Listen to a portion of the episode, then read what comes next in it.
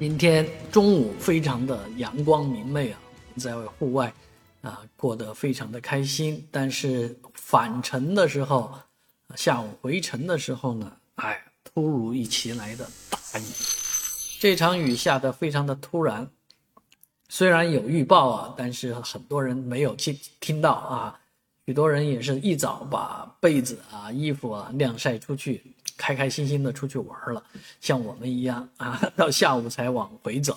往回的路上就已经发现来不及，来不及，赶不及了。这个雨已经下下来了，所以这一天的辛苦劳作啊，就化为泡影啊。那其实这样的雨水下下来呢，啊，并没有感觉是这个降温的感觉，还相反是一种闷热感啊。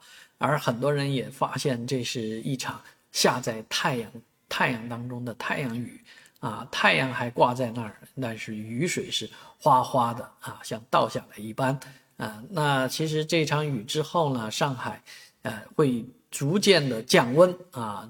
未来十天来讲，气温是处于一个稳定阶段，但是明显的体感会凉下来。毕竟早晚已经很凉，早上起来看着汽车上一层水雾啊，你就知道这个早晚温差有多大啊。所以在这一段时间里面呢。啊，要注意的是啊，保暖啊，还是把该穿的衣服穿起来，尤其是早晚比较凉啊，不要贪图一时的这个温度高啊，出去了就忘记加衣服